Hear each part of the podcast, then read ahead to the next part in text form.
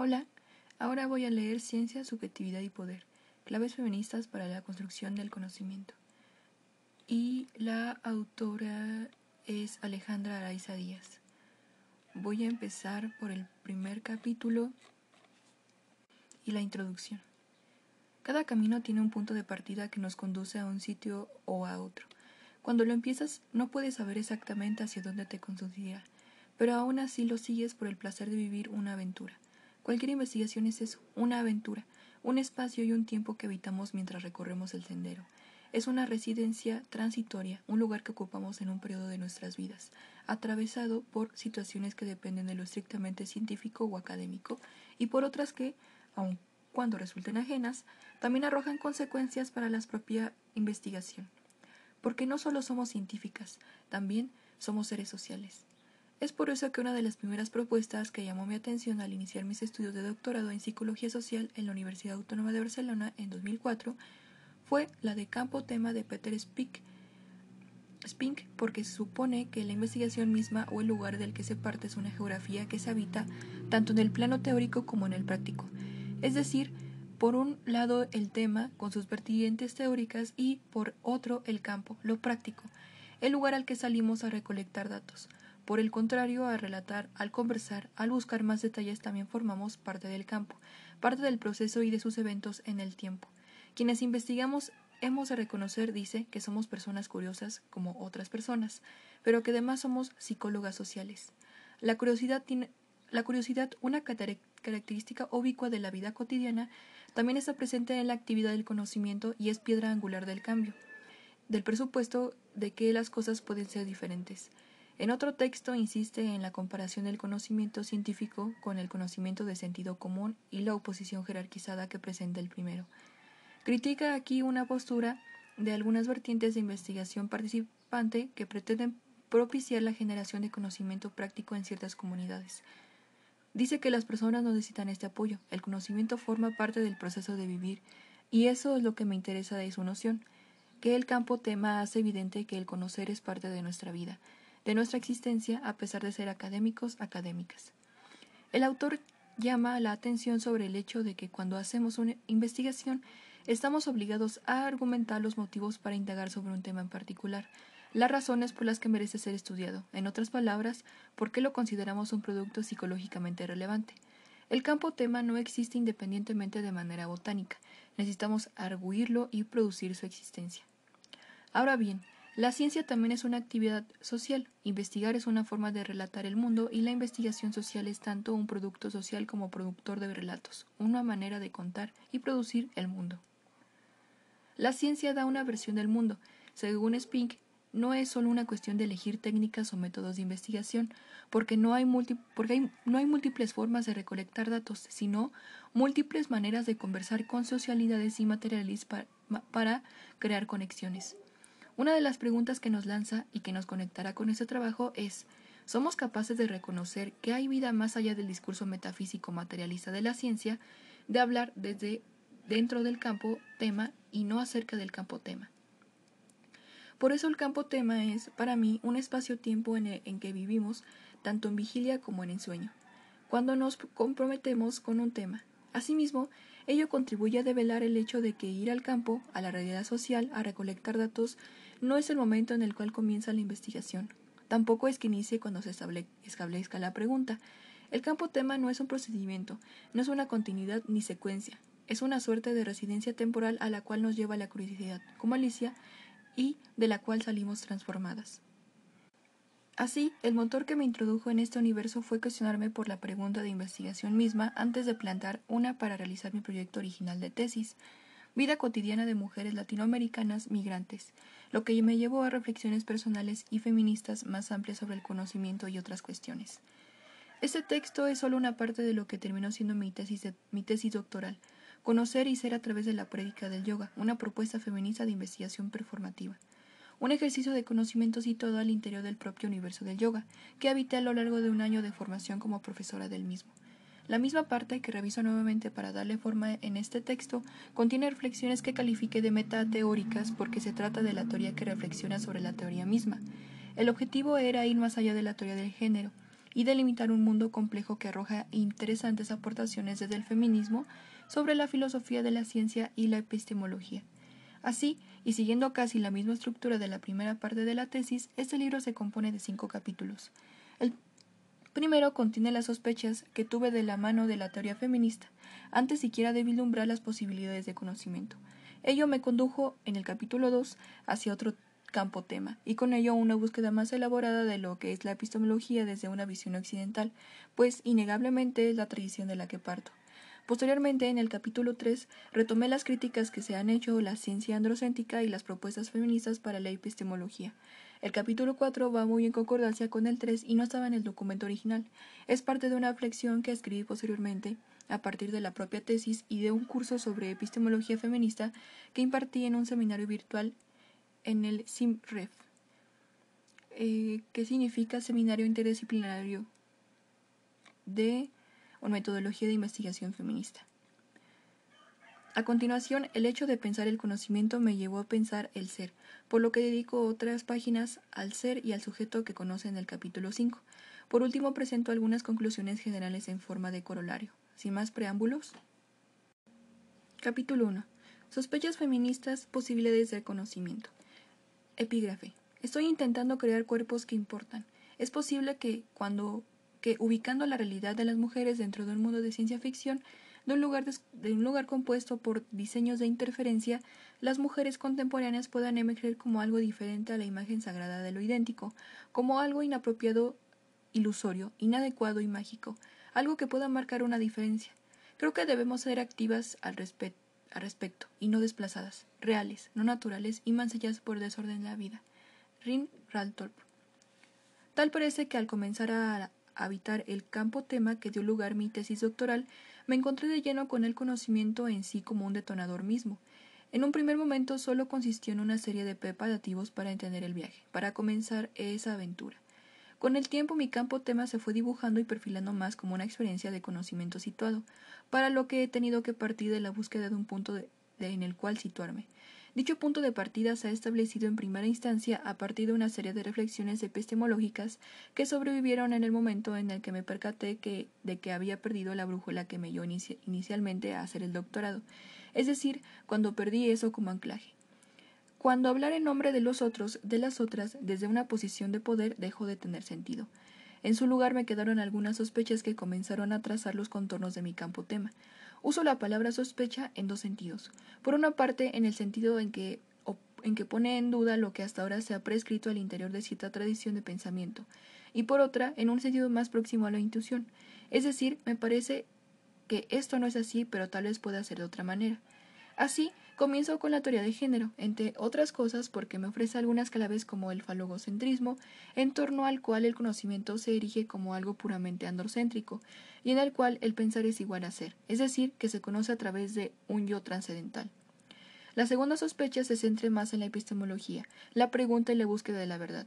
En ella trato el asunto de la pregunta y la duda como motor, el juego y la opción de prescindir de la verdad única. En la tercera, sospecha abordo la cuestión de la etnografía relacionada con los temas de la experiencia, la realidad y la ficción, los cuales conectan con las demás sospechas, y en otras cuestiones que seguirán saliendo a lo largo de este texto. En la última sospecha me planteo la pregunta, ¿ciencia o literatura? Aquí reconozco un potencial de la poesía porque en ella no se disocia el pensar del sentir, y rescato la poiesis aristotélica en el sentido de realización e imitación. Se trata, pues, de un punto de partida que da pie a distintos abordajes de un problema común el conocimiento desde una mirada feminista. Estas son mis sospechas. 1.1. Primera sospecha. La teoría de género, posibilidades y miradas. Al investigar con cierta apertura crítica podemos llegar a cuestionarnos sobre nuestro compromiso que incluso puede ser político, aunque de momento lo que a político se refiere es algo que me generan muchas dudas. Desde mi postura feminista, lo que sí me parece evidente es que lo personal es político y asumo la teoría de género desde ese lugar, desde el sitio en que ha sido capaz de abrir un espacio femenino dentro de la academia. La teoría de género para mí significa más que la propuesta de una categoría para el abordaje de estudios sociales basados en las diferencias entre hombres y mujeres. Es decir, considero que la teoría de género va más allá de la concepción de que a partir de la diferencia sexual biológica se construyen diferencias culturales, género, como enunciará Gayle Rubin en su artículo Pionera, Un sistema sexo-género es el conjunto de disposiciones por las que una sociedad transforma la sexualidad biológica en productos de la actividad humana, y en el cual se satisfacen esas necesidades humanas transformadas.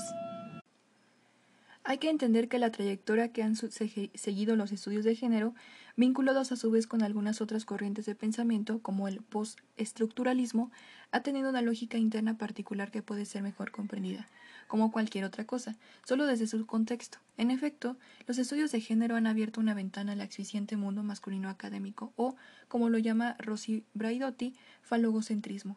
Por ello me interesa resaltar que yo he ido encontrándome con la teoría de género de esta manera. He empezado por leer a ciertas autoras feministas como Gayle Rubin, quien ha hecho sus principales aportaciones en los ámbitos de la antropología o la psicología, hasta llegar a otras autoras como Judith Butler, cuya concepción va más allá de la que acabo de citar. Para ella no solo la diferencia cultural género es una construcción sociolingüística, sino que el propio cuerpo lo es. Pero vayamos más despacio. Siguiendo a Joan Scott, podemos afirmar que, en general, las apropiaciones del término género han sido ecléticas. Ella reconoce tres vertientes dentro de las historiadoras feministas. A. La que intenta explicar los orígenes del patriarcado. B. La de tradición marxista que busca un diálogo con las críticas feministas. Y C. La compartida por teóricas postestructuralistas francesas y angloamericanas basadas en las relaciones objetales, enfocadas en el estudio de la producción y reproducción de la identidad de género del sujeto. Grosso modo, las teóricas del patriarcado han dirigido su atención a la subordinación de las mujeres y encontrado su explicación en la necesidad del varón de dominar a la mujer. Mary O'Brien y Catherine McKinnon. Por su parte, las feministas marxistas se han centrado en buscar en la historia rastros de corte estructural, Joannelli y Jessica Benjamin, mientras que las teóricas psicoanalistas siguen otros caminos para estudiar la identidad del sujeto. Por un lado está la escuela angloamericana Nancy Chorodow y Carol Gilliman, que se basan en la relación objetales y hacen hincapié en la existencia real, y por otro la escuela francesa, que hace relecturas estructuralistas y postestructuralistas de Freud que se centra en el estudio del lenguaje. Para ello sigue Lacan. Hacia el final de la presentación de ese panorama, Joan Scott nos plantea su propia definición de género, la cual tiene dos partes y varias subpartes. El núcleo, dice, reposa sobre una conexión entre estas dos partes. Uno, el género como un elemento constitutivo de las relaciones sociales basadas en las diferencias que distinguen los sexos. Y dos, el género como una forma primaria de relaciones significantes de poder. A su vez, el género comprende cuatro subpartes o elementos interrelacionados. A. Símbolos culturalmente predisponibles, que evocan representaciones múltiples, pero también mitos de luz y obscuridad, de purificación y contaminación, de inocencia y corrupción, es decir, el fantasma de las dicotomías. B. Conceptos normativos que manifiestan las interpretaciones de los significados de los símbolos de un intento de, delimitar y contener sus posibilidades metafóricas. C. El hecho de que el género no solo se construye a través del parentesco, sino también a través de la economía y de la política. Y D. Una identidad subjetiva Considero que la autora nos ofrece una manera sumamente compleja para analizar el género que contempla distintos elementos que lo componen, y ello hace que su visión sea más amplia que la de otras estudiosas, en el sentido en que no se centra solo en un aspecto o en otro, y en alguna manera logra conciliar visiones que desde dos posturas teóricas feministas podrían contraponerse. Me refiero al feminismo de la igualdad frente al feminismo de la diferencia, ya que Joan Scott no compromete, nos compromete no solo a enfocarnos en la cuestión económica y política que el género conlleva, sino también a lo que éste en términos de subjetividades la tarea que nos queda es, es, seguir su propuesta para emprender un análisis así de complejo. Por ahora me quedo con otra pista que proporciona esta autora y es que concluye su artículo con la insistencia de que este tipo de estudios puede ayudar a visibilizar a las mujeres y sugiere que el género debe redefinirse y estructurarse en conjunción con una visión de igualdad política y social que comprende no solo el sexo, sino también la clase y la raza. Podría decirse que esta apuesta se comparte con otras dos derivas del feminismo académico, por una parte los estudios postcoloniales y el feminismo negro, y por otra la teoría queer. Tanto la una como la otra sugieren abordar dichas categorías de forma interrelacional dentro del análisis de esta índole. Sobre la primera, conviene revisar las críticas desde el feminismo negro que han efectuado autoras como Angela Davis, quien ha realizado estudios muy extensos sobre la historia de las mujeres negras, donde visibiliza la condición casi inherente de esclavas sirvientas, bajo la que han vivido durante siglos en Estados Unidos.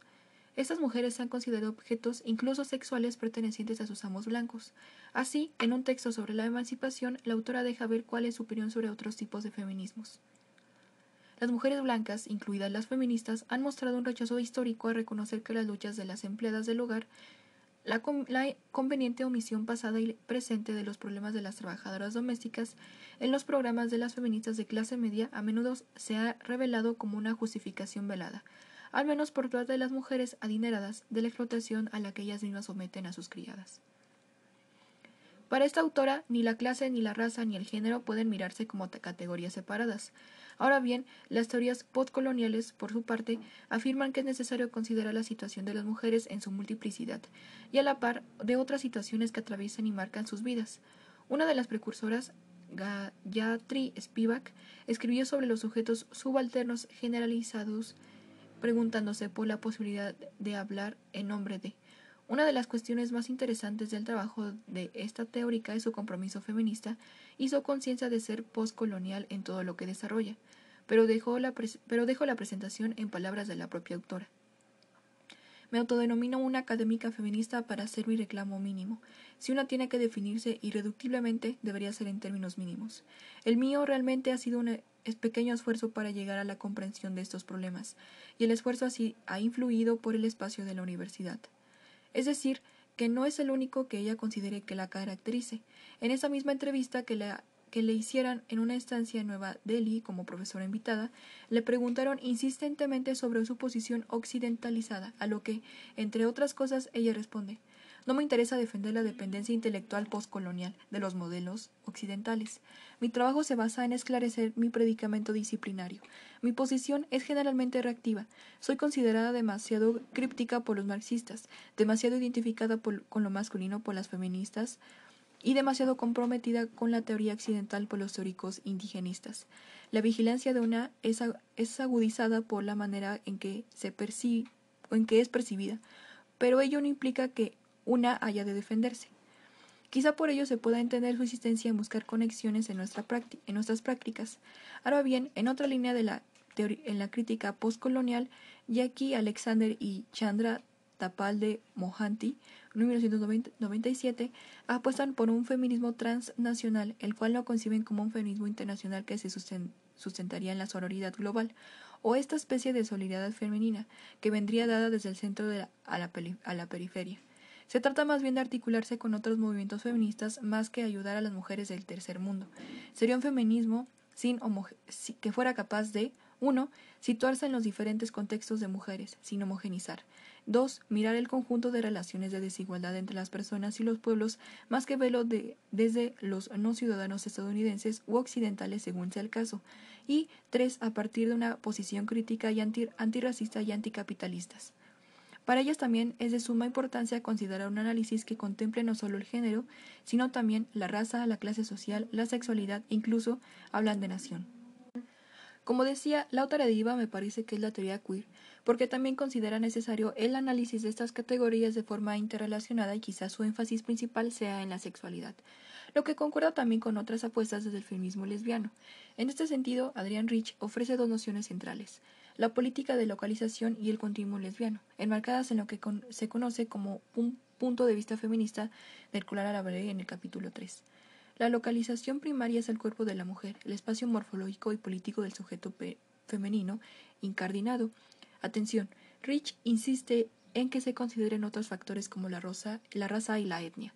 Ahora bien, pensadores radicales como Monique Witting, quien ya es la próxima a la teoría queer, pues sus artículos han sido lecturas interpretadas por Butler, prefieren hablar de la categoría lesbiana entendida como una posición política que trasciende el imaginario masculino y que queda fuera de la dicotomía hombre.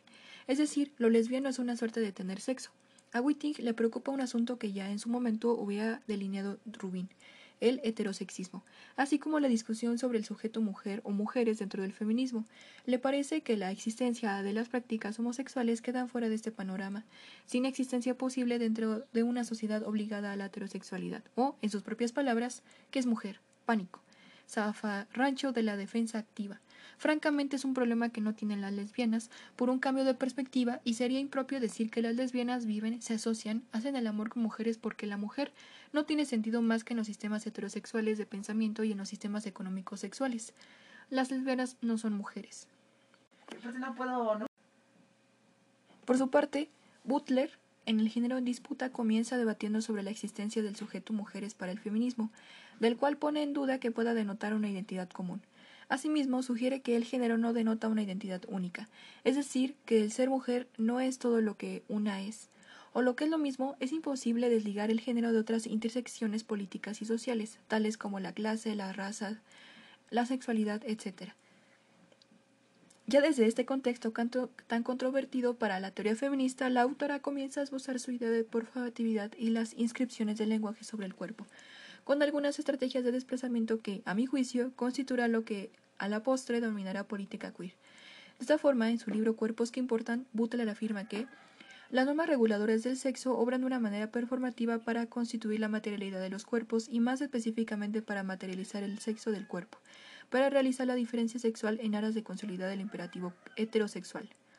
La performatividad es otro de sus elementos claves, pues la autora llevó la concepción sociolingüística, como decían algunos párrafos atrás, más allá de lo que nos podíamos imaginar y con ello afirma que el cuerpo también es performado, es decir, moldeado a través del lenguaje y de cómo se le, se le nombre o siquiera se le enuncia.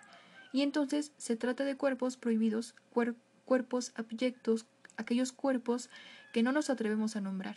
Frente a ello, de acuerdo a la lectura de Braidotti, Butler, radicalizando a su vez a Whitting con su idea de la mujer lesbiana como otra categoría, nos incita a abordar el género como una noción performativa, como la actividad de actuar en calidad de hombres o mujeres. Se trata, por lo tanto, de una nueva política subversiva, la nueva política de la mascarada, que pone énfasis en identidades alternativas. Estamos construidos, construidas, pero no determinados, determinadas. Según la lectura putlera de Eva Gil, y la posible transformación social radica en nuestras propias prácticas, pues solo a través de la repetición constante pueden producirse los fallos que quiebren el sistema. Esta es la apuesta política de la autoría y la política queer, subvertir el desprecio por las identidades o esos cuerpos abyectos y afirmar otras subjetividades. Por su parte, Braidotti señala que la noción de género atraviesa una crisis dentro de la teoría y la práctica feministas, y al respecto hace cuatro observaciones para tener en cuenta. A. Las críticas que que a este enfoque se le han hecho desde los estudios postcoloniales de las feministas negras, las epistemólogas feministas y las pensadoras lesbianas. B. Las tensiones entre las feministas angloamericanas y las teorías de la diferencia sexual, especialmente de tradición francesa. C. El hecho de que este desde el hecho de que desde el feminismo italiano se ha señalado que se podría prescindir del propio término género, pues en las lenguas romances no tiene el mismo significado y se ha adoptado más por hablar de sexualidad y diferencia sexual. Por último, D. El hecho de que desde la práctica institucional ha habido una especie de cooptación del término que ha desplazado en cierto modo la agenda feminista. Es más, siguiendo a Haraway, Braidotti nos dice que el término género es opaco en su estructura misma, pues no proviene del feminismo, sino de la biología y la lingüística que, al ser adoptado por las feministas, ganó en complejidad pero perdió en claridad. Y, por ello, no es de extrañar que se hayan hecho diversos intentos por esclarecer dicho concepto. Y por ello no es de extrañar que se hayan hecho diversos intentos por esclarecer dicho concepto. Ahora bien, para Braidotti, el género es una noción que ofrece una serie de marcos dentro de los cuales la teoría feminista ha explicado la construcción social y discursiva y la representación de las diferencias entre los sexos. Esta autora opina que lo importante es salir del universalismo implícito del sistema patriarcal falogocéntrico y de la forma binaria de pensar que lo caracteriza, y recupera la propuesta de Scott de considerar el género como una categoría de interrelaciones que permita vincular otras categorías sociales como raza, clase, estilos de vida, etc. Asimismo, y eso puede servirnos como mapa para ubicar el debate, ella nos habla de nuevas teorías del género, herederas de discusiones de la década anterior. Son teóricas de los 90 que lograron trascender las divergencias y las agrupan así.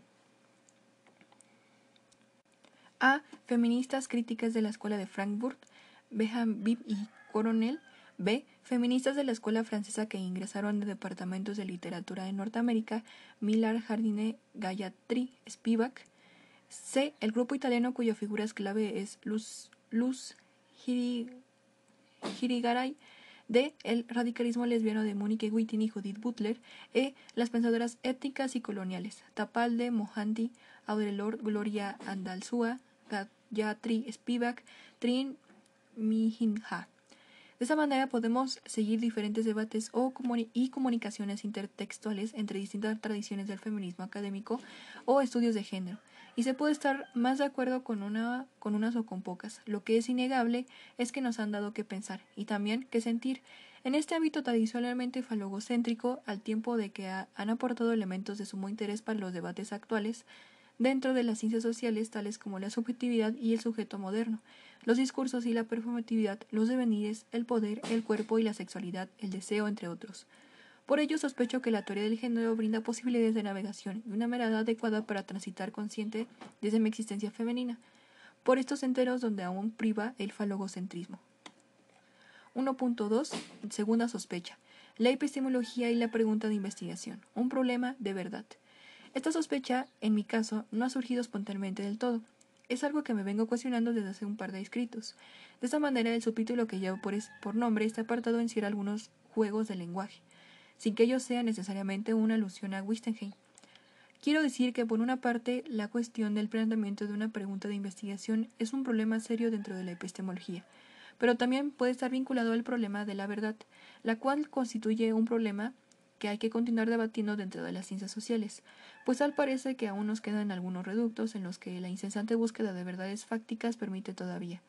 En este sentido, el texto de Tomás Ibáñez contra la dominación, variaciones sobre la salvaje exigencia de libertad que brota del relativismo y las consonancias este, Castoriadis, Foucault, Rorty y Serres, especialmente en los dos primeros capítulos, no expone una defensa del relativismo, presenta argumentos muy sugerentes en torno a la cuestión de la verdad.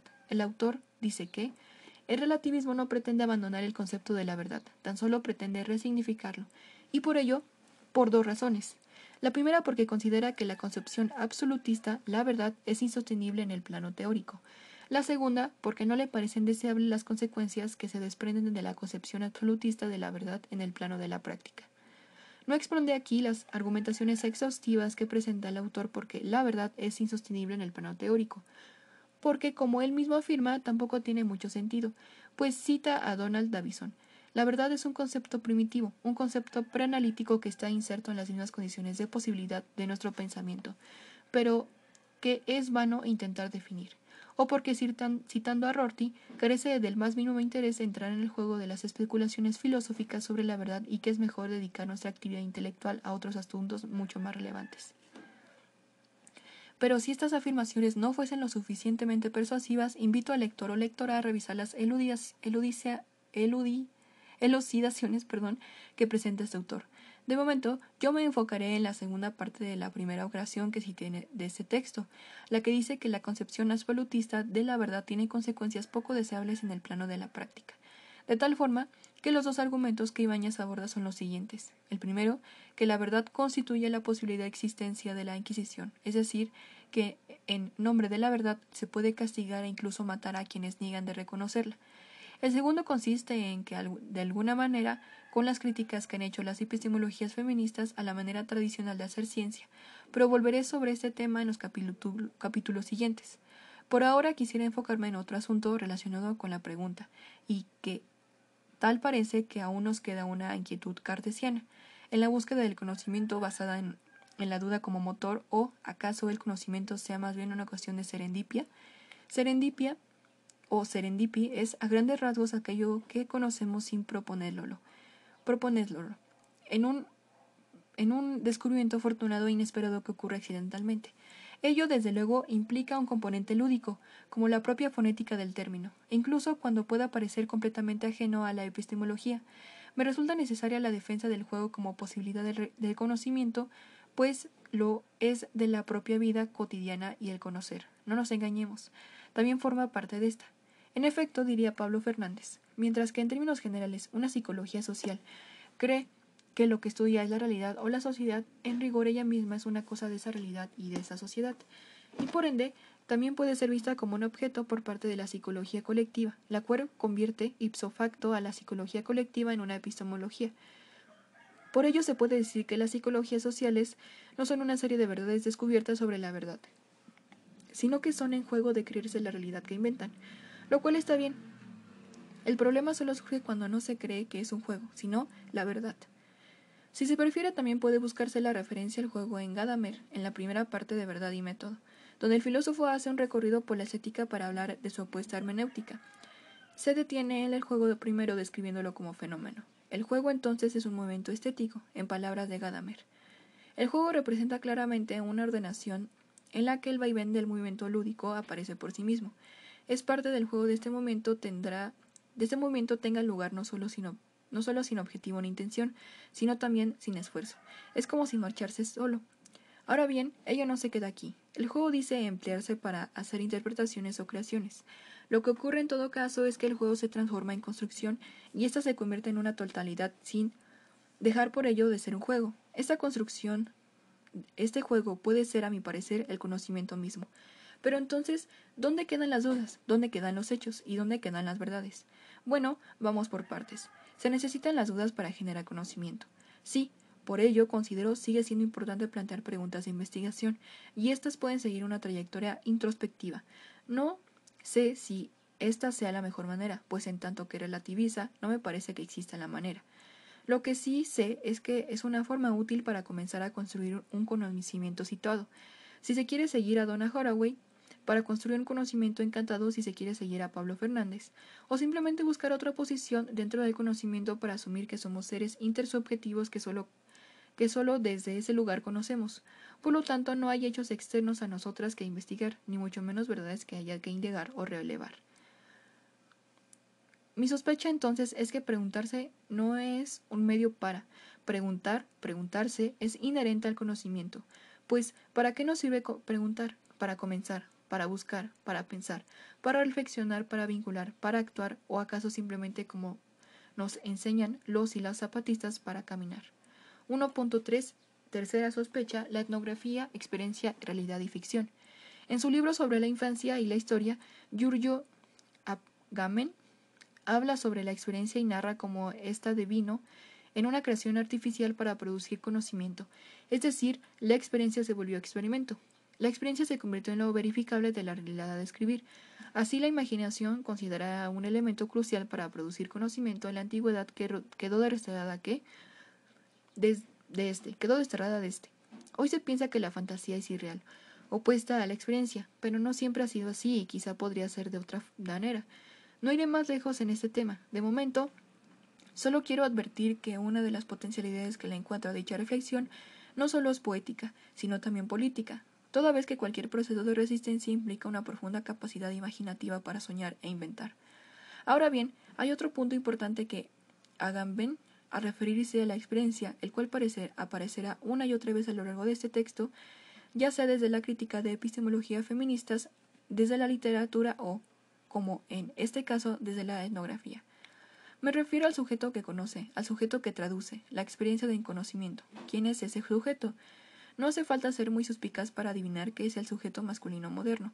Lo que intenta Agamben es, según mi lectura, hacer un recorrido histórico de la experiencia para mostrarnos cómo se ha ido circunscribiendo cada vez más al yo trascendental, pasando por el cogito cartesiano, el yo empírico de Kant, así como la experiencia pura de Hegel y los fenómenos que le precedieron, ese sujeto, ese yo presente en esas concepciones tan distantes en el tiempo no es, como dice Agamben, más que una simple conciencia que acompaña a todos los conceptos. El problema es que esta conciencia, me parece, es un marco fuera del cual no somos capaces de concebir ninguna otra posibilidad. Es claro que lo que atañe es la experiencia también interviene el lenguaje y, desde luego, la hermenéutica, pues se requiere una traducción o una interpretación de esta experiencia tal como la aborda ampliamente Gadamer en la segunda parte de Verdad y Método. Lo que es provocador en el ensayo de Agamben es el cuestionamiento de una experiencia previa al lenguaje. ¿Existe una experiencia muda? ¿Existe una infancia de la experiencia? dice el autor. El sujeto trascendental no es más que el locutor y el pensamiento moderno se ha construido sobre esa aceptación y no declarada el del sujeto del lenguaje como fundamento de la experiencia y el conocimiento. Sin embargo, advierte, una experiencia originaria, lejos de ser algo subjetivo, no podría ser entonces sino aquello que en el hombre está antes del, del sujeto, es decir, antes del lenguaje, una experiencia muda en el sentido literal del término. La experiencia, la infancia a la que nos referimos no puede ser algo que precede cronológicamente al lenguaje y que en un momento determinado deja de existir para volcarse en el habla. No es un paraíso que abandonamos de vez, de una vez por todas para hablar, sino que coexiste originariamente con el lenguaje, e incluso se constituye ella misma mediante su expropiación efectuada por el lenguaje al producir cada vez al hombre como sujeto. Entonces, lo inefable sería una realidad de la infancia. Desde luego no es mi intención dar respuesta a tan difíciles cuestionamientos. Sin embargo, creo que es necesario traerlos aquí para reflexionar sobre la forma en que planteamos preguntas, buscamos experiencias, producimos encuentros, interpretamos datos, en fin, analizamos discursos. Es ello todo lo que podemos extraer de la etnografía. Es el lenguaje una cárcel subjetiva de la que no podemos escapar. De este momento solo me quedaré con el detonante que convocó a la experiencia, a la realidad y a la ficción. Me refiero a la etnografía. Ante esto, la primera pregunta que me surge es si la etnografía como tal puede, a veces, equipararse a la producción artificial de la experiencia. La lectura de Mark Aug sobre la manera en que viajamos y la superficialidad de la actividad del turismo me dio mucho que pensar. En el texto del autor nos presenta distintos ensayos, etnografías de lugares o no lugares, otro término de él, donde la gente sale a entretenerse, tales como Disneylandia o Center Parks. En estos diarios de campo hace evidente, desde mi perspectiva, dos cuestionamientos. Por un lado, la decadencia de la cultura occidental y, por otro, el riesgo que corre un etnógrafo de desenvolverse como un turista. En cambio, dice, viajar, sí, hay que viajar, habría que viajar, pero sobre todo no hacer turismo. El mundo existe todavía en su diversidad, pero esa diversidad poco tiene que ver con el caleidoscopio ilusorio del turismo. Tal vez una de nuestras tareas más urgentes sea la de aprender a viajar, en todo caso, a las regiones más cercanas a nosotros, a fin de aprender nuevamente a ver. Ello nos remite a aquella antigua manera de viajar, estilo Marco Polo, Magallanes, Colón, entre otros, pero también nos recuerda el sentido original de la etnografía, aunque de igual forma hay una clave que abordaré más adelante, aprender a viajar a los lugares más cercanos. Por ahora me centraré en la etnografía como una herramienta metodológica propia de la antropología, pero que en general ha sido utilizada como una salida dentro de las metodologías cualitativas que se que se definen en distintas ciencias sociales frente al positivismo, que aún busca equiparar nuestras ciencias con las supuestas ciencias duras. La psicología social no es la excepción. De cualquier forma, aun cuando aún en el debate sobre metodologías cualitativos, cualitativas versus cuantitativas, sí me gustaría reflexionar sobre ciertos asuntos. En primera instancia, no quisiera que olvidásemos cómo y en qué contexto surgió la antropología y con ella la etnografía.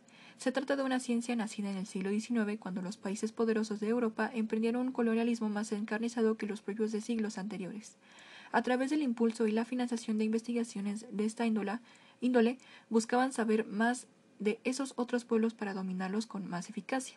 Ello no quiere decir que los estudiosos de esas culturas no hayan generado amor por sus respectivos objetos sujetos de estudio, como ocurriera en los cronistas religiosos siglos antes en lo que hoy en día es América Latina, los cuales podría decirse hicieron labores antropológicas antes de que esta ciencia existiera.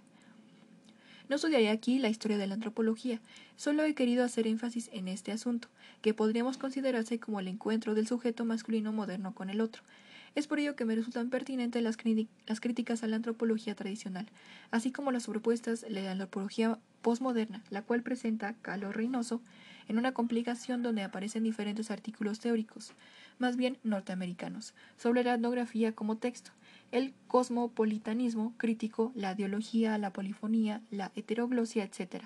Todas ellas reflexiones nada ajenas a la psicología social actual. Ahora bien, cuando Aun cuando me siento sumamente atraída por muchas de estas propuestas dentro de antropología postmoderna, no puedo pasar por alto las críticas que Reynoso les hace. Son también las críticas que desde los puntos de vista político y éticos hacen al relativismo, así como lo, así como lo que a verdad frente a ficción concierne. Serán presentes como asuntos sobre los cuales reflexionar en distintos episodios de ese texto. En todas estas críticas se deja sentir una especie de nostalgia por la ciencia al ver cómo ésta se diluye y se convierte cada vez más en una suerte de crítica literaria o literatura, en mejor de los casos. Aunque por momentos me siento detentada a asumir una posición radical al respecto. Vuelvo a la contención cuando me pregunto por el sentido de que ser científico y descubro que todavía conservo algún resquicio de necesidad de utilidad creadora. Supongo que tampoco quiero asumir que la etnografía postmoderno es aquella que Reynoso resume en todo vale, lo que significa que todo sigue igual. Toda vez que tampoco estoy contenta con la manera en que está dispuesto el mundo hoy en día, especialmente en lo que respecta a las relaciones entre hombres y mujeres. El problema que por ahora me interesa pensar es entonces si realmente la etnografía es una herramienta que nos permite conocer o despojar al otro. Yo de eso tengo mucho miedo. La cuestión es, ¿tenemos un encuentro propiciado con el otro o del encuentro casual ocurren las reflexiones? Sobre este tema aún no tengo respuestas. De momento solo advertiré que hay otras iniciativas más abiertas para realizar este tipo de labor y son las propuestas desde la etnografía performativa, las derivas y las narrativas. La etnografía performativa, por ejemplo, a decir de Norman Densey, hace un llamado a la inclusión de poesía y drama. Una de sus precursoras, Laura Richardson, citada en Densing, habla de una práctica analítica creativa para describir las diversas modalidades de formas narrativas de profundidad reflexiva. Entre ellas se incluyen autografías, crítica cultural, breves historias, conversaciones, ficción, ensayos fotográficos y personales, narrativas y cuentos de sí mismo, textos fragmentados, memorias, narrativas performativas construidos de manera colectiva. En esas propuestas, el lenguaje juega un papel muy importante, por lo que es probable que una de las principales críticas a algunas de esas tendencias tan innovadoras afirmasen que no podemos prescindir del encuentro que provee cierto tipo de etnografía y pretender que toda la realidad es lingüística, al más puro estilo gertziano, pues pasamos por alto la materialidad, los cuerpos y la experiencia. Aunque tampoco tengo la solución a este problema, por el momento únicamente tengo claro que sí tendríamos que, sí tendríamos que poner distancia con respecto al tipo de etnografía a la que se busca al otro, al salvaje, para controlarlo y dominarlo, quizá en cambio haya que aprender a mirar más de cerca en aras de recuperar el respeto a mirar. Tal vez a ello es a lo que se refería Mark Aug, a quien citaba, citaba líneas atrás. Ahora bien, desde una propuesta de psicología colectiva, Pablo Fernández sostiene que no tiene mucho sentido salir y preguntar a los individuos por la realidad cuando ellos mismos son la realidad. Nosotras también somos la realidad, si se quiere, la colectividad. Considero en esa misma línea que en esa misma línea pueden ir las inquietudes de Joseph Scheiner, quien habla sobre la reflexividad, es decir, que una de las críticas que se hacen a la etnografía tradicional estilo Malinowski, etnografías sumamente descriptivas que utilizan una narrativa realista y que se elevan al instituto de prueba científica en nombre de la búsqueda de la verdad. Es que en ella la mirada del etnógrafo permanece inexaminada, él o ella permanece invisible. Una de las apuestas reflexivas de la autoetnografía, es decir, el intento de mirar a una misma como investigadora, y hasta cierto punto de exponer para intentar subvertir esas posiciones en, que las, en las que está inmerso el poder al construir conocimiento, en palabras del autor. En lugar de mirar y escuchar solo a él, los otros, otros, nosotros empezamos a mirar más o menos claramente el sujeto-objeto y en el proceso de búsqueda de conocimiento. Nos interesamos primeramente en cómo hacemos conocimiento, conociendo, a través de la escritura, en los detalles inmediatamente conectados con nuestras psiques y subjetividades dentro de los mundos en que nosotros, hacedores, habitamos. ¿Se trata acaso de reconocer que somos parte de estos mundos, de estas realidades? Así, y tras los expuesto hasta este momento sospecho que la etnografía no es más que una experiencia, no un experimento, con sus realidades y sus ficciones que habría que replantearnos desde otro lugar, por el momento dudo que tengamos que salir en busca de datos, en forma de trozos de las vidas ajenas arrancadas de recuerdos que la gente quiera compartir con nosotras. En el mejor de los casos, en el peor, respuestas susceptibles de ser clasificadas y tratadas estadísticamente que nos brinden autoridad para hacer afirmaciones atrevidamente universales. Pero, ¿qué habría que hacer entonces? 1.4. Cuarta sospecha. Ciencia o literatura. No estoy. No la conozco. No quiero conocerla. Me repugna lo hueco, a la afición al misterio, el culto a la ceniza, en, a cuanto se disgrega. Jamás he mantenido contacto con lo inerte. Si de algo he renegado es la indiferencia. No aspiro a transmutarme, ni me tienta al reposo. Todavía me intrigan el absurdo, la gracia.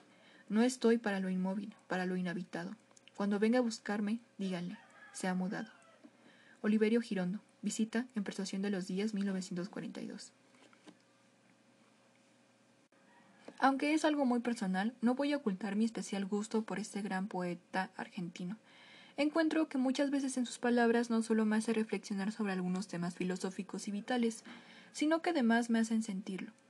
En esta, en esta la potencia que tiene la poesía y que la filosofía o la ciencia no consiguen, sin ánimo a ser descuartizadora, invito a la lectora o al lector a regresar a la visita, en voz alta de preferencia como debe leerse la poesía, y no sé qué encontrará, pues cada fusión de horizontes interpretativos, según Gadamer, es muy, es muy particular. Dependerá de la tradición de la que parte, si se conoce el autor o, o no, si es latinoamericano o no, si le gusta la poesía o no, si es más o menos joven, etc. En todo caso, trataré de compartir lo que en mí mueve. Primero, un silencio, como siempre con Oliverio, un no, no, no, no lo entiendo, pero me conmueve. En la segunda lectura se puede sentir que le habla a la muerte, pues es uno de los poetas que juega a desafiarla todo el tiempo. Pero también puede estarse dirigiendo a cualquier actividad repetitiva que no deje espacio a la creatividad, que la engene una. Una actividad de esa índole bien podría ser la ciencia tradicional con su método empírico. Ahora bien, estoy consciente de que una sugerencia tal puede mover fibras muy sensibles, y no quiero ofender a nadie. Es solo que habría que recuperar el sentido poético de Aristóteles, y este tema entonces no parecía tan ajeno. El arte poética es una recopilación de textos y tratados sumamente minuciosos que escribiera Aristóteles hacia el siglo IV a.C. En ella el autor habla sobre las diferencias entre géneros y cuál es la técnica que debe seguir, por ejemplo, una epopeya a diferencia de una comedia, entre otros. Lo que llama mi atención es el énfasis que pone en la imitación, porque imitar es con natural al hombre desde niño, y en esto se diferencia de los demás animales, que es inclinadísimo a la imitación, y por ello, y por ella adquiere las primeras noticias. Le interesa asimismo la imitación de las acciones, de la vida y de las costumbres. Según Paola Fraticola, Aristóteles define tres tipos de pensamiento: A. Conocimiento, teoría, B. Acción, praxis y C. Realización, poiesis. En la poética, Aristóteles especifica que dicha realización de poiesis es imitación y la entiende como representación de objetos o acontecimientos. A su vez divide el arte imitativo en A. el arte de imitar apariencias visuales por medio del color y el dibujo, B. el arte de la poesía, imitación de la acción humana, praxis a través del verso, la canción y la danza. De esa manera es evidente que el arte de la poesía, dice Fraola Fraticola, se distingue de la pintura por su medio a saber, palabras, melodía, ritmo. Y aquí un detalle interesante es que Aristóteles insiste, a diferencia de Platón, en un placer por la imitación misma. De hecho, considera el placer estético básico como, algo cognoscitivo, del mismo género que el placer del filósofo, aunque sin duda de un nivel inferior. Digamos por ahora que lo que hay que recuperar de la poética de Aristóteles es el énfasis en la acción, en la práctica, elemento crucial dentro del debate epistemológico aún vigente de teoría versus práctica. En ese sentido, resulta muy sugerente lo que plantea Paul Ricoeur al referirse al objeto en la poética de Aristóteles que es el de la imitación creadora, por parte del poeta, de acciones notables que conduzcan a los mejores hombres a la acción, una acción que se pone bajo el signo de exceso. La poética es la contrapartida de la ética, no solo un tratado de estética. La ética nos dice que el hombre consigue la, consigue la felicidad practicando la virtud. La poética, a su vez, nos ofrece, nos ofrece ejemplos inventados, las grandes ficciones narrativas, como una especie de laboratorio del pensamiento que nos permite combinar de manera más diversa cuatro términos, el bien y el mal, la buena suerte y la mala suerte. Cada tragedia de un itinerario distinto que nos permite poner en escena, por así decirlo, la relación entre acción y felicidad, o la infelicidad, a través de la virtud y el vicio. Tal vez nos pueda parecer un poco lejano hablar de este tipo de poética cuya encarnación se encuentra en la tragedia griega, no obstante, considera que no dista mucho de nuestra realidad social, colectivamente construida, pues en ella encontramos estos términos, el bien, el mal, la buena suerte y la mala suerte. Asimismo, la definición aristotélica de ética más centrada en la felicidad que en nuestra suerte de moral eurocéntrica, incluso protestante, a la que hemos reducido, me parece que viene muy, muy a colosión dado que la he estado planteado en el presente capítulo y acaso también en las líneas venideras. Es también que la búsqueda de la felicidad no es un hecho superficial, y esta idea de la poética, la creación, la acción, el arte imitativo, como contrapartida de la ética, puede proporcionarnos algunas claves, ya se verá. Por ahora no quisiera pasar por alto otro asunto que aborda Aristóteles en sus tratados sobre la, sobre la poética, y es la diferenciación entre la historia y la poesía. Habla aquí de tragedia. Ambas pueden estar escritas en verso o en prosa, sin embargo la, la primera se limita a narrar los hechos, mientras que la segunda narra los acontecimientos como debieron o pudieron ocurrir. No se trata de inventar, decía Aristóteles. Se trata de crear algo factible, algo creíble. Es decir, la poesía tiene una característica de verosimilitud y, acaso, ello sea más prometedor que la clase de la verdad. Pero vayamos a otra cuestión. Con lo anunciado y citado hasta el momento, pareciera que estén, para que parecería que se estén planteando nuevas dicotomías, literatura versus ciencia, ética versus poética o inclusive filosofía versus literatura. A este respecto, el artículo No me vengas con cuentos de Félix Duque es sumamente provocador, aun y cuando, desde mi punto de vista, se mantiene dentro del pensamiento dicotómico.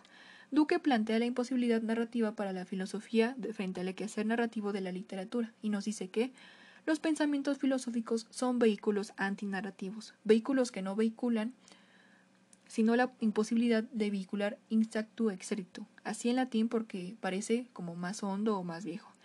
Están allí para fastidiar metiéndose por medio de él comercio onto mundano, cortando por lo sano y dificultando relaciones y referencias.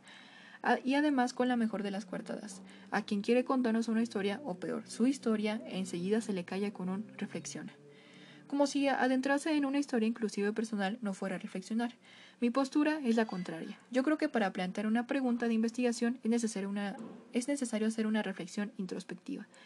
Asimismo, creo que algunas, especialmente como legado del feminismo, estamos intentando romper con las dicotomías y en general con, la, con esta forma de construir el pensamiento. Mi apuesta por el momento es invitar al lector o lectora a procurar darse cuenta que no existe esa diferenciación entre lo individual y lo social, ni entre filosofía y la literatura, ni entre la ciencia y la filosofía, ni entre la ciencia y la literatura. Y acaso ni entre pensar y sentir, aunque regresemos a cuestionamientos de Félix Duque. ¿Qué es lo más descansado para el espíritu filosófico? Hacer como si se hiciera ciencia o se hiciera literatura. ¿O hay, en fin, que callarse? Pero allí está el fallo, caramba, en que se está pidiendo descanso y lo que la filosofía quiere, lo que la filosofía es, es marcha. Marcha que mancha.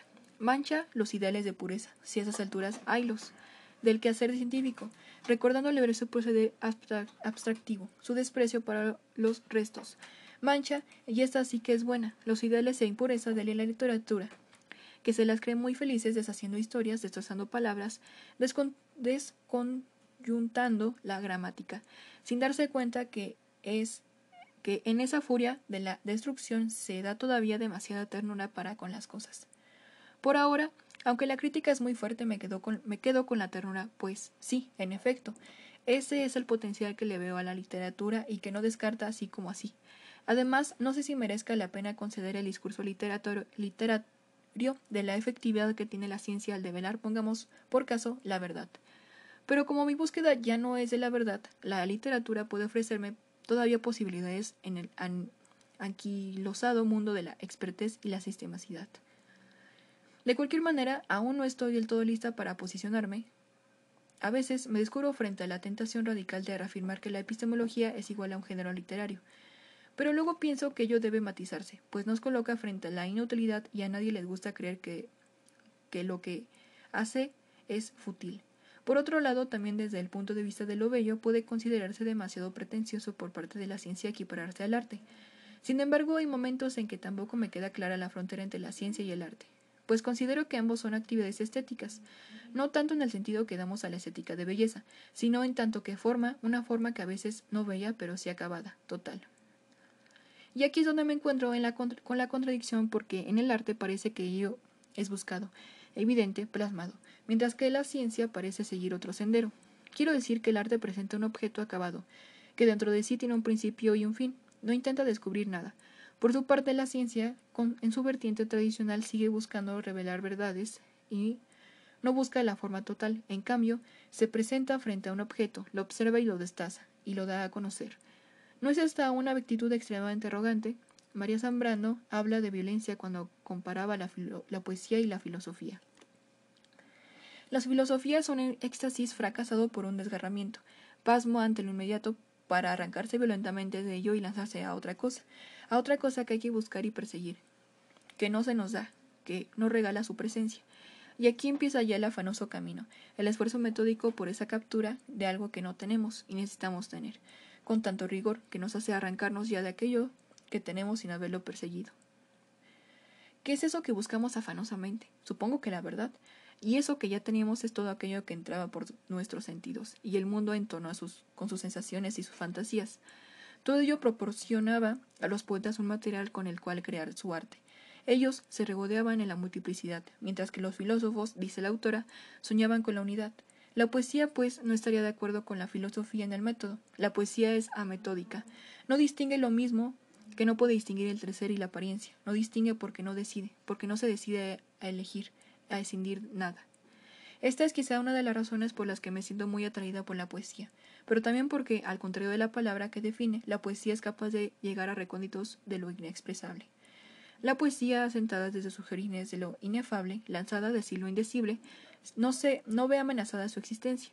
Desde el primer instante se sintió arrastrada a expresar lo inefable en dos sentidos, inefable por cercano, por canal, inefable también por inaccesible, por ser el sentido más allá de todo sentido, la razón última por encima de toda razón. ¿no, es, ¿No es esto sumamente prometedor?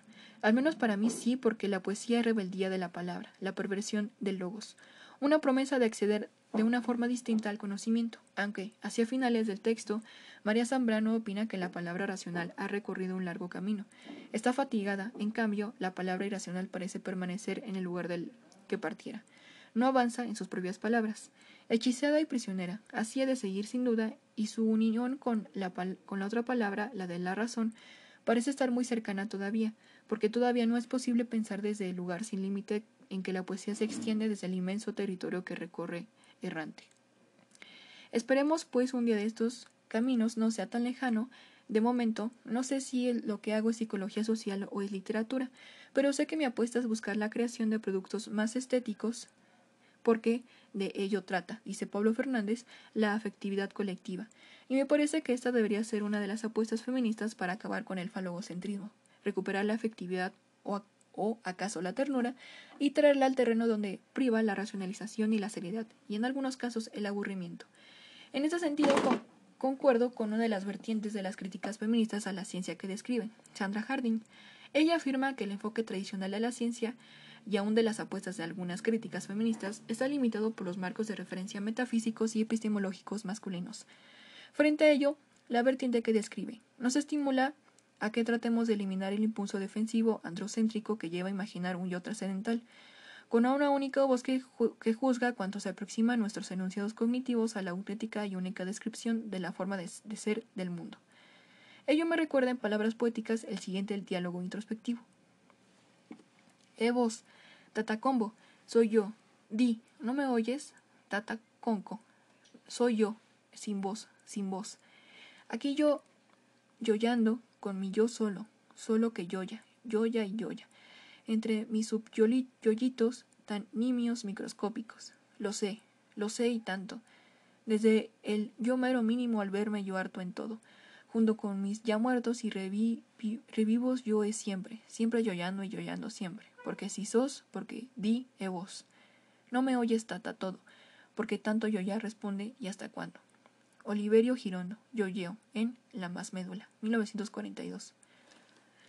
Oliverio Girondo, neologismos aparte, se refiere, me parece, a este yo trascendental y arrogante que no es capaz de reconocer que está compuesto de múltiples subyoes.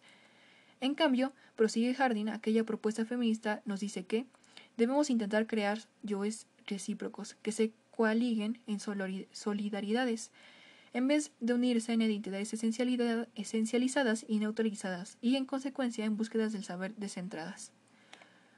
Ello desde luego también guarda la relación con una búsqueda de la verdad absoluta si se parte de la posición del yo trascendental, mientras que si se abre el horizonte nos encontraríamos frente a una búsqueda acaso más toda y encarnada.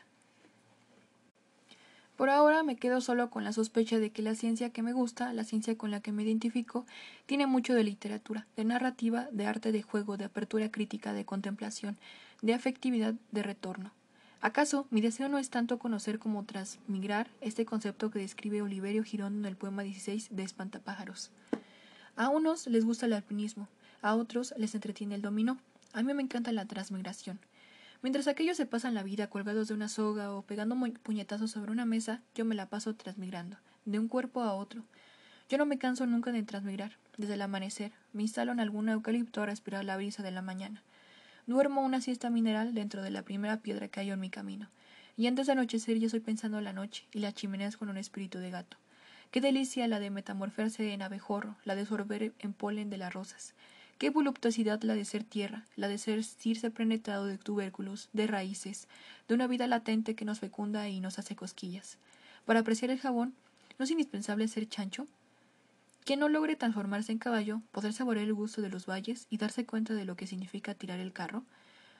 Por eso a mí me gusta meterme en las vidas ajenas, vivir todas sus secreciones, todas sus esperanzas, sus buenos y malos humores. Por eso a mí me gusta rumbear la pampa y el crepúsculo personificado en una vaca, sentir la gravitación y los ramajes de un cerebro de nuez o de castaña, arrodillarse en pleno campo para cantarle con una voz de sapo a las estrellas. Ah, el campo ha sido camello, zanahoria, manzana y la satisfacción de comprender a fondo la pereza de los remansos y de los camaleones.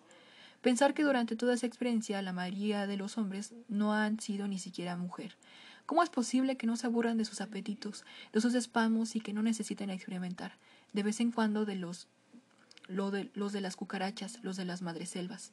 Aunque me he puesto muchas veces en un cerebro de imbécil, jamás he comprometido que se pueda vivir eternamente con un mismo esqueleto y un mismo sexo. Cuando la vida es demasiado humana, únicamente humana, el mecanismo de pensar no resulta una enfermedad más larga y más aburrida que cualquier otra. Yo al menos tengo la certidumbre de que no hubiera podido soportarla sin esa aptitud de evasión que me permite trasladarme a donde yo no estoy, ser hormiga, ser jirafa, poner un huevo y lo que es más importante aún, encontrarme conmigo mismo en el momento en el que había, me había olvidado, casi completamente de mi propia existencia. 1.5 entretejiendo hilos, enlazando sospechas. Es curioso que uno de los oficios tradicionales de las mujeres, tanto en las civilizaciones antiguas como en el actual mundo indígena americano, haya sido y sea hilar, tejer, bordar, coser. Asimismo, este arte tiene una connotación que se asocia a la magia, a las hadas, a las brujos. Curioso, si pensamos en la bella durmiente del bosque, por ejemplo, en las parcas de hades que tejen el destino, etc. En fin, no quiero extenderme en este punto, pero la metáfora de tejer me parece adecuada para tratar de darle sentido a algunas ideas que, en ocasiones, pueden parecer tan distantes y que, sin embargo, encuentro que guardan mucha relación y han sido el hilo conductor de las cuatro sospechas que acabo de presentar. Todas ellas conforman el material que, llegada a este punto, me gustaría intentar tejer para acompañar al lector o lectora a través de las páginas que vienen a continuación de manera que pueda entender por qué me he empeñado en considerar feministas estas sospechas. ¿Acaso solo sea por el hecho de estar inmersas en muchas de las críticas que el feminismo ha emprendido contra la ciencia? Las índices entonces sería, podría ser como sigue. 1. Sospecha sobre la teoría de género, la cual ha consistido en el recorrido que va desde Rubin hasta Butler, pasando por Scott, la postcolonialidad y la teoría queer. Dicho recorrido puede ofrecer una forma interrelacional el mirar y una posibilidad de navegación. Asimismo, como reflexión epistemológica, la teoría de género me proporciona la clave del falogocentrismo, a través del, cual el conocimiento es puramente andocéntrico, y en el cual pensar es igual a ser, es decir, se conoce por medio de un yo trascendental que saldrá nuevamente en la búsqueda de la verdad, en el encuentro con el otro y, desde luego, en la poesía. 2. Sospecha sobre la epistemología, la pregunta y la verdad. Aquí sobresalen las discusiones sobre el relativismo para el desmantelamiento de la verdad. El conocimiento es, me parece, juego y duda. Sí, la duda lo produce. Pero en tanto que trayectoria introspectiva, las preguntas no son un medio para, sino que son inherentes al conocimiento y sirven para caminar. 3. Sobre, sospecha sobre la etnografía, la experiencia, la realidad y la ficción. Imaginación, yo trascendental, antropología posmoderna. Críticas al relativismo son algunas de las cuestiones que aparecen aquí, y me llevan a preguntarme si se trata de conocer o despojar al otro. Por su parte, la etnografía performativa, ensayos fotográficos y personales, cuentos de sí misma, narrativas colectivas y etc. Me ofrece interesantes opciones, pues la etnografía, sospecho, es una experiencia, no un experimento con sus realidades y sus ficciones que habríamos de plantear desde otro lugar, y preguntarnos cómo tendría que propiciar encuentros. 4. Ciencia o literatura. En primera instancia reconozco un potencial de la poesía, que en ella no se disocia el pensar del sentir. Por su parte, el rescate de la poiesis aristotélica, en el sentido de realización e imitación, ofrece interesantes vetas que se conectan con el placer estético básico en tanto que instancia cognoscitiva igual, que igual al placer filosófico, aunque inferior, jerarquía que desde luego no comparto. Resulta también importante en el rescate de la poética, y énfasis en la acción, así como en los puentes con la afectividad y caso con la ternura, la manera de hacer ciencia que satisfacería mis inquietudes tendría que ser más estética, afectiva, que se lance al abrazo de lo inefable, que reconozca yo es múltiples, el arte, el juego y factores encarnados para generar una apertura crítica. Conocer, digo por último, es una manera de transmigrar, ir hacia afuera para volver adentro, acaso a los lugares más cercanos. Las palabras clave que nos acompañan en este recorrido son, por lo tanto, cuerpo, lenguaje, experiencia, poder, materialidad, conocimiento, inefabilidad, etnografía, performatividad, invención, poiesis, política, fantasía, ficción, acción, deseo y la más rezagada dolor. Porque, como dice Félix Duque, de tanto hacer literatura estamos olvidando que las palabras cubren con mucho dolor, oculta sufrimiento. Pero mi intención es la contraria, que las palabras ayuden a hacer de él algo evidente, hacer ver que en la poética también hay una especie de catarsis, redención del sufrimiento acaso, pero no quiero adelantarme que aún faltan algunos capítulos y la búsqueda de la felicidad en el sentido de ética aristotélica. También ha quedado pendiente. Ya volveré sobre estas cuestiones. Ahora bien, ¿por qué ponerlo todo en forma de sospechas? Quizá porque intento poner en duda la manera clásica de hacer investigación y esa sensación persecutoria de definir, concretar y aterrizar en algo. Hasta aquí no, no he revelado el porqué de estos cuestionamientos, que forman parte de un campo tema, el cual tiene que ver con las formas con las que hacemos investigación y, concretamente, psicología social. Por ahora solo he de decir que mi intención es proponer una posición distinta desde el feminismo, para estudiar que cualquier cosa es posible. Y hasta aquí el capítulo 2. Perdón, 1.